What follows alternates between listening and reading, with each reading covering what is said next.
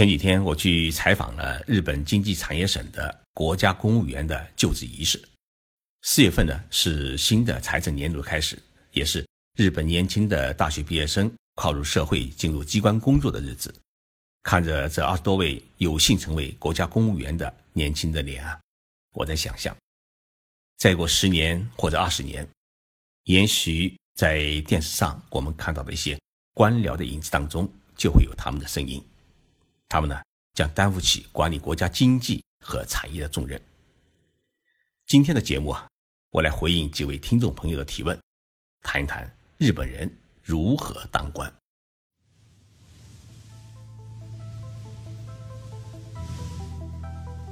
任你波涛汹涌，我自静静到来。静说日本，冷静才能说出真相。我是徐宁波，在东京给各位讲述日本故事。在日本，国民有两个基本的概念。一个是国家是永恒的，政府是短暂的；另一个呢是官僚是永恒的，政治家是流水的。这两个概念是什么意思呢？就是说啊，国家是全体国民共同拥有的家园，而政府呢只是管理这个家园的一个机构。管得好，国民选你继续管；管得不好，国民选别的人来管。打一个不十分恰当的比喻。就好像是一个小区，房子都是大家自己的，但是呢，物业公司是聘请的。物业公司把小区管得好的话呢，业主们继续委托你管理；管得不好的话，那就要换管理公司。日本战后啊，出现过几家这样的物业管理公司，譬如九十年代的时候啊，出现过社会党政权；二零零九年的时候啊，出现过民主党政权，那么还有长期执政的自民党政权。结果大家看来看去啊，最后还是觉得自民党这家物业管理公司比较靠。所以，日本战后半个多世纪，老百姓大多的时间是选择了自民党来管理国家。这个自民党就是现在安倍首相领导的执政党。那为什么说官僚是永恒的官，而政治家是流水的兵呢？这里面就牵涉了一个根本性的问题。那就是日本这个国家到底是谁是真正的管理者？其实这个问题的答案呢很简单，实际管理这个国家的不是政治家，而是官僚。在日本，官僚是一个很特殊的阶层，它是国家的管理团队，但是呢，他又不属于某一个政府或者某一个政党，他执行政府的指令，但是呢。他只对自己的工作负责，不对特定的政府负责。我们说官僚是永恒的官，是因为官僚永远只是官僚，他再努力也当不了政治家。譬如，在我们中国人的印象当中啊，一个年轻人从大学毕业以后进入机关当干部，也许他经过若干年的努力之后，他可以当省长、当部长、当总理，甚至当国家主席。但是在日本，一名机关干部，他再努力，他最高的也只能当到一个中央部委的常务副部长。日本呢叫事务次官，为什么连部长都当不上呢？因为部长和部长以上的官是由政治家，也就是由国民选出来的国会议员们来当的，或者是首相聘请的非官僚的民间人士来当的。于是，日本就出现这么一个特殊的政治局面：他部长呢可以不懂专业，但是呢照样可以当好部长。比如说，日本现任的防卫大臣稻田朋美，他既没有摸过枪，也没有当过兵，连战斗机和导弹都没有见过，他只是一名律师出身的一个女国会议员，但他现在领导和指挥着二十五万人的日本海陆空自卫队。许多人怀疑。一旦打起仗来，他懂得指挥吗？显然，稻田朋美是不懂的。但是呢，除了他，日本防卫省的所有人都是懂的，因为这些人都是官僚，一辈子就干着指挥军队的活。稻田朋美的工作，他只是传达好首相和内阁的指示，然后以防卫大臣的名义签名盖印，发布命令就行。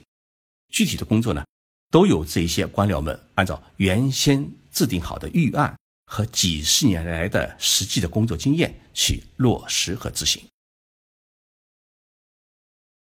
所以在过去十几年当中，日本是一年换一个首相，部长更是三天两头换。最频繁的时候啊，防卫大臣是三个月换一个。但是，即使换了这么多的官，日本这国家它没有乱，政府工作也没有停滞不前，整个社会呢还是按部就班的在运转。为什么呢？因为首相换了，部长换了，但是呢，实际管理国家的官僚部队他没有换。他们依然是按照国家法律规定的程序在管理这个国家。我说到这里啊，大家一定对日本的官僚体制产生浓厚的兴趣。那么，日本什么样的人才能成为官僚？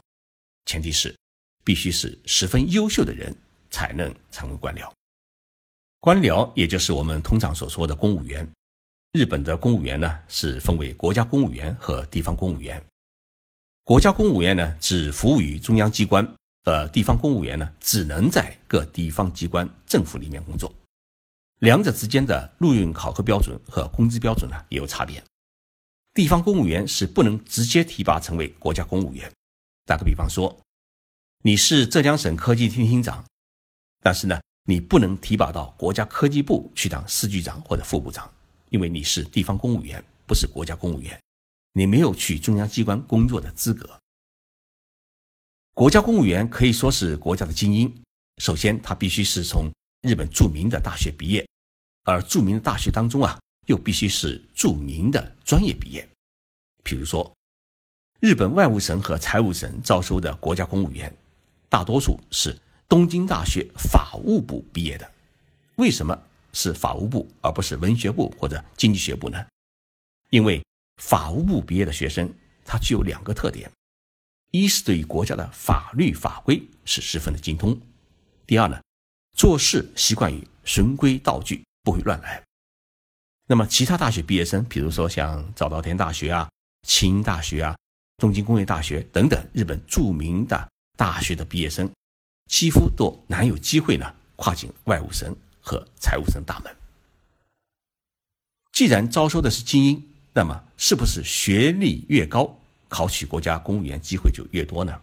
事实啊，也不是这样。日本中央机关招收的国家公务员，基本上只是要求大学毕业，不要求硕士研究生或者博士研究生毕业。为什么不需要高学历呢？我就这个问题啊，请教了当过日本厚生劳动省副部长的渡边先生。渡边先生就是毕业于东京大学的法务部，他是一个老官僚。从大学毕业进机关，一直到六十岁退休，在厚生劳动省里面干了将近四十年。他说，在机关工作，具备大学毕业的知识水平是足够了。接下来呢，需要的是你的工作经验和你的悟性。如果是一名博士生进机关当干部，会出现两大问题：一是眼高手低，觉得自己学历比别人高，能力呢也一定比别人强。不愿意被人指挥，也不太愿意去虚心的跟人家学。但是呢，博士生的实际的动手与吃苦能力，往往呢不及大学毕业生。二是博士毕业生呢，书卷气相对来说比较重一点，考虑问题的时候呢，往往会死死的抱住自己的专业不肯放，而且呢，还习惯于用自己专业的固有思维去分析问题、处理事务，做事方式呢，相对来说比较僵化。所以，渡边先生说啊，公务员说白了，只是一名政府事务员，他要求的基本能力是两种：一是处理事务的能力，二是办理事务的能力。也就是说，一是判断力，二是执行力。而一个人的判断力和执行力是需要经验的积累和培养的，而不是读书就可以读出来的。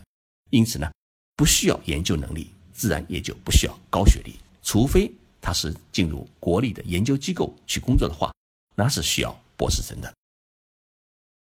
那么，日本的中央机关当中，国家公务员他又是如何培养的呢？